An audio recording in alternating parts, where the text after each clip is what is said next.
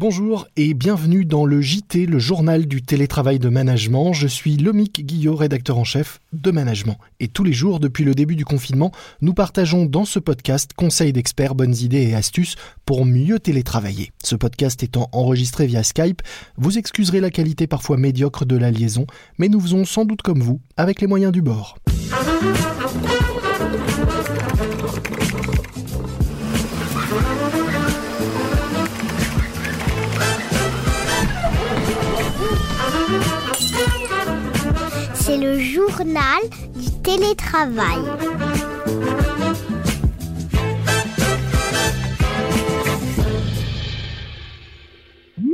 Aujourd'hui, j'ai le plaisir d'accueillir Jean Pralon, professeur en RH digital et gestion des carrières et directeur de la chaire compétences, employabilité et décision RH au sein de l'EM Normandie, une école de commerce implantée à Caen, Le Havre, Paris, Oxford et Dublin.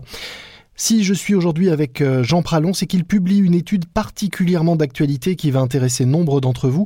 Elle s'intitule Full Remote Skills, quelles compétences pour être un télétravailleur performant? Et elle dévoile en effet les soft skills, les compétences les plus utiles quand on est en télétravail. Pour cette étude, l'école et le professeur ont suivi 317 télétravailleurs entre 2009 et 2019. Alors, bonjour. Et première question, comment vous est venue l'idée de faire cette étude? C'était une demande euh, d'un partenaire qui est le groupe Axis, qui finance une partie de mes travaux, qui est un, mécène de, la chaire que je dirige, et qui disait on va essayer de réfléchir à comment accompagner la mise en place du télétravail. Euh, alors on était encore en temps normal, et dans leur esprit, ça concernait plutôt des gens qui allaient être en télétravail partiel. Et ils avaient des clients qui se demandaient comment euh, choisir ou comment décider si euh, tel ou tel collaborateur pouvait être à l'aise en télétravail ou pas. Donc j'avais fait cette étude exploratoire et, euh, et elle avait donné quelques premiers résultats et j'imaginais pas que ça allait devenir à ce point euh, important aujourd'hui. Alors cette étude porte sur les, euh, les compétences euh, ou les qualités pour être un bon télétravailleur. Elle est d'autant plus euh, actuelle en ce moment. Quelles sont ces, ces compétences que vous avez identifiées comme étant indispensables pour réussir son télétravail? Alors on parle de compétences comportementales.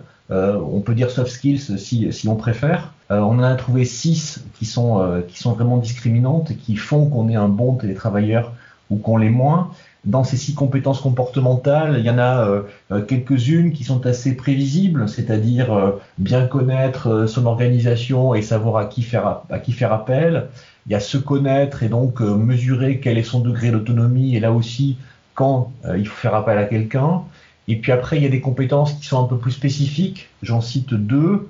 la, la, première, c'est faire preuve d'empathie et ça veut dire à partir de quelques signaux faibles, se dire que tel ou tel euh, collaborateur ou tel ou tel collègue a besoin d'aide ou au contraire va plutôt bien. Et puis surtout, celle qui est très importante pour moi, c'est une, compétence qu'on a, qu'on a appelée promouvoir, c'est-à-dire la capacité à faire parler de soi et euh, à rendre visible son travail quand pour autant on n'est pas visible. Et c'est en fait ça qui illustre euh, bien le bon ou le mauvais télétravailleur.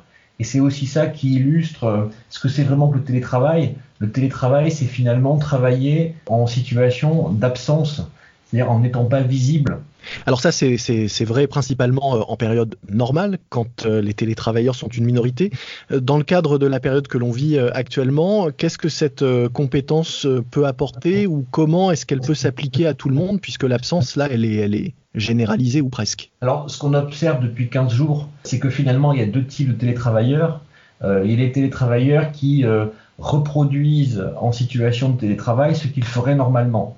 Donc ils interagissent par mail, ils ont tendance à euh, séparer le pro du perso et ils ont par exemple tendance à ne pas mettre la caméra quand on fait des, euh, euh, séances de, de, visio, de visioconférence.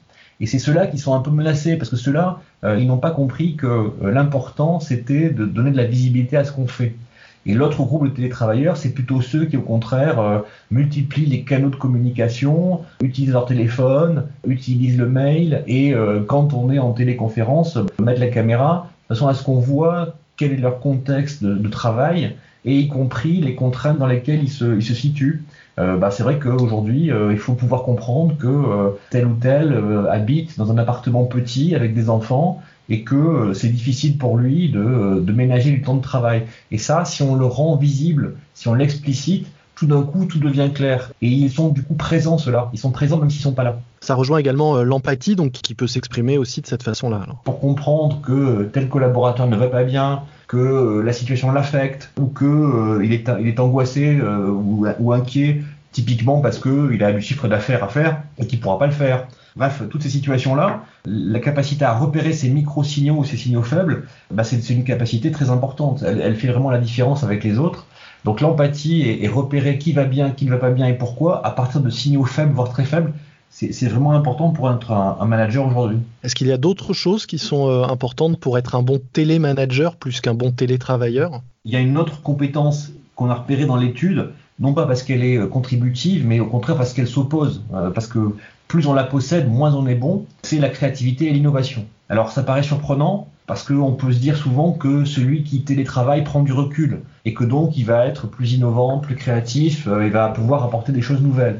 Et en réalité, euh, le télétravail, en général, et en particulier en, situation de crise, bah, il déteste l'innovation. Le télétravail, c'est euh, se rassurer, se raccrocher à l'existant, se raccrocher au process, et donc c'est quasiment l'ennemi de l'innovation et de la créativité. Or pourtant, évidemment, on a besoin de créativité et d'innovation dans les entreprises. Euh, Aujourd'hui, peut-être euh, plus que plus que demain, puisqu'on va vers un nouveau monde, paraît-il, et donc euh, il va falloir le réinventer. Et je crois que le, le rôle des managers, c'est de lutter pour le coup contre cette tendance, c'est-à-dire de faire en sorte que ceux qui sont tentés de se replier vers les process, vers les routines, euh, vers les habitudes de travail, soient aussi incités à innover et à examiner des idées originales. Et euh, bah, le télétravail, ça peut être aussi l'opportunité, si l'activité est un peu réduite, de se documenter, de se cultiver, de questionner les pratiques et de commencer à préparer ce que serait le monde d'après. Profiter de ce grand chamboulement, de cette révolution qu'on vit tous pour dynamiter les process et les habitudes en gros. Ou en tout cas lutter quand on a tendance à se rassurer par le, le repli sur les, sur les process. Je prends juste la métaphore qu'on utilise beaucoup par ces temps euh, compliqués de la résilience. Euh, la résilience, on l'entend comme étant la capacité à dépasser les épreuves, mais étymologiquement, la résilience, c'est un terme de physique qui caractérise un, un matériau qui a la propriété de, de redevenir euh, lui-même après les épreuves. Donc finalement, la résilience, c'est ne pas changer, c'est mmh. se retrouver tel qu'on était avant.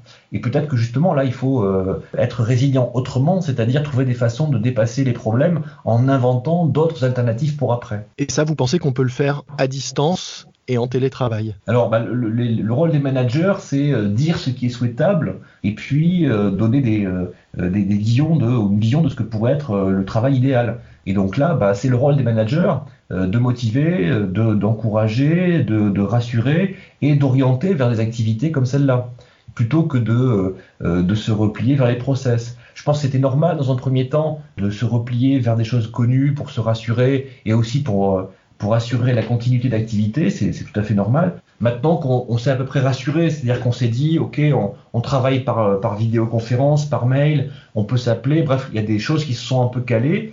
Euh, il ne faudrait pas que ce calage-là se fasse uniquement dans le respect des process classiques il faut aussi donner des opportunités de faire des choses originales. Alors on a vu quelles étaient les compétences comportementales utiles au télétravail, quelles sont à l'inverse celles qui peuvent être nuisibles? On a vu être trop peut-être respectueux des, des, process ou trop dans la routine et l'habitude. Est-ce qu'il y a d'autres choses qui peuvent être un frein à un télétravail de qualité ou réussi? La centration excessive sur les process, c'est très bien pour être un télétravailleur bien vu. C'est montrer qu'on respecte l'entreprise et ses routines et qu'on assure la continuité. Pour autant, euh, il faut que les managers prennent la distance par rapport à ça. En fait, si on, le dit autrement, le risque, c'est que soit perçus comme étant des très bons et des, personnes révélées par le télétravail, des gens qui savent rendre visible leur activité et rendre visible que ce qu'ils font, c'est bien les process, c'est bien ce qui est la routine. Euh, et là, il faut que les managers soient vigilants pour justement donner de la place à tout le monde, y compris à ceux qui font un peu autre chose, et, euh, et donner de la visibilité à, à, tous les collaborateurs, indépendamment de ceux qui ont une capacité spontanée à se mettre en scène. Comment vous voyez le, le, le télétravail après cette période? Est-ce que vous pensez qu'il va y avoir euh, des changements profonds dans notre euh, relation au télétravail et de quel type? Alors il y, y, a des arguments pour et des arguments contre. L'argument pour, c'est que sûrement qu'il y a plein de gens qui découvrent que euh, leur bureau en fait leur sert pas à grand chose, que euh, les applications, que la vidéo, bref, il y a plein de choses qui permettent de faire la même chose depuis chez soi. Donc le, point positif peut-être, c'est la découverte de la possibilité de travailler autrement. Après, il y a un, sujet qui est, il y a plein d'inventions et d'innovations qui ont été développées pendant la Seconde Guerre mondiale sur la base de la nécessité de, travailler malgré tout, et qui, quel que soit leur intérêt intrinsèque, ont été balayés après parce qu'on les a associés à cette période négative. Et peut-être que le télétravail va subir le même sort, c'est-à-dire que plutôt que d'être euh, quelque chose qui pourrait intéresser tout le monde et qu'on pourrait choisir pour des raisons plus objectives, euh, ça pourrait être quelque chose qui, est, qui va être euh, rejeté comme étant le stigmate d'une époque négative. Qu'est-ce qu'on peut faire pour éviter cet effet? Alors d'abord, je ne suis pas sûr que le, télétravail soit une bénédiction pour tout le monde. Hein. C'est-à-dire que je pense que quand même le, la, morale de l'étude, c'est quand même qu'il il y a des, des, gagnants du télétravail, et il y a des perdants du télétravail. Tout comme d'ailleurs avant euh, le début de la crise, il y avait des gens qui étaient en télétravail complet pour des raisons très positives et c'était un cadeau qu'on leur faisait qui venait euh, célébrer euh, leur employabilité, leur, leur attractivité. Et puis il y a des gens qui étaient en télétravail parce que finalement, on pouvait très bien se passer de leur présence physique. Donc il y a des gagnants et des perdants. il y a, de la vigilance à avoir pour faire en sorte que euh, ceux qui s'en sortent bien soient ceux euh, qu'on a pu accompagner et que, le, télétravail euh, ne, relègue pas des gens qui sinon auraient été tout à fait de, bons collaborateurs. Donc c'est pas forcément une bénédiction en soi. Après, le débat est de savoir si ça peut servir les entreprises, ça peut servir l'intérêt des salariés, si ça peut contribuer par exemple à harmoniser la, vie personnelle et la vie professionnelle, si ça peut servir à à permettre à chacun de, travailler plus à son rythme. Tout le monde n'est pas forcément performant et créatif de, de 9h à midi et de 14h à 18h. Donc ça, ça peut être aller dans le respect du rythme de chacun mais euh, c'est pas forcément une bénédiction en soi. Alors vous avez été euh, assez euh, visionnaire, si on peut dire, en lançant cette étude avant sur le télétravail et, les compétences comportementales nécessaires à réussir ce télétravail. Est-ce que vous avez déjà décidé de votre prochain, prochain objet d'étude, que, que, l'on voit peut-être une tendance se dessiner en avance? Alors j'ai deux choses qui sont devant moi. Une que j'avais prévue, qui est la mise en place du recrutement par des outils digitaux. Alors j'avais commencé à travailler là-dessus en regardant il y a quelques mois euh, le, le, le, processus de, de lecture des, des, profils par les recruteurs. Et là, on, est, on assiste à des recrutements qui se font euh, en visio, euh, avec donc des médias un peu différents. Et je voudrais bien comprendre quels sont les, les, critères de décision des recruteurs et comment ils arrivent à, à se faire une opinion avec ce, ce, média un peu différent qu'est la visio, par opposition à, à l'entretien physique, évidemment, qui était le grand classique. Le recrutement à distance et en télétravail peut aussi être un sujet pour un de nos prochains épisodes. En tout cas, votre étude, nous mettrons en, en, lien de cet épisode toutes les infos pour ceux qui auraient envie d'en savoir plus et découvrir donc ces compétences du télétravailleur performant que vous avez pu euh, identifier avant euh, cette crise, mais qui sont euh, aujourd'hui plus que jamais d'actualité. Merci. C'est la fin de notre JT, le journal du télétravail. Un morceau à ajouter à votre playlist de confinement, La fièvre de NTM. Une chanson, hélas, de circonstance, mais tellement indémodable, à écouter fort, très fort, au casque ou pas. Et puis un podcast que je vous recommande, Parole de soignants, un nouveau podcast de France Inter qui, comme son nom l'indique, donne la parole aux soignants qui nous racontent ainsi leur quotidien et nous font partager leurs doutes, leurs ras-le-bol, leurs espoirs aussi. Parole de soignants à écouter sur franceinter.fr. Moi je vous dis à demain, n'oubliez pas de vous abonner à notre JT pour ne manquer aucun numéro et notez-nous en nous donnant 5 étoiles s'il vous plaît. Soyez prudents, respectez les consignes et les gestes barrières, restez chez vous portez-vous bien et bon télétravail à tous.